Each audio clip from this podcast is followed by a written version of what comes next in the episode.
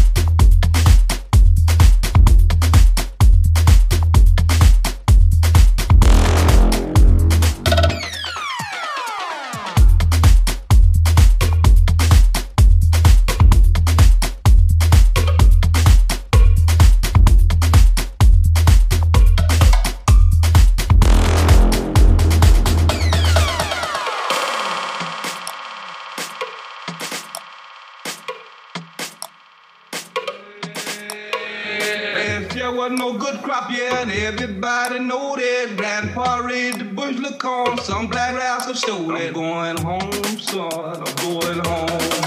I'm going home.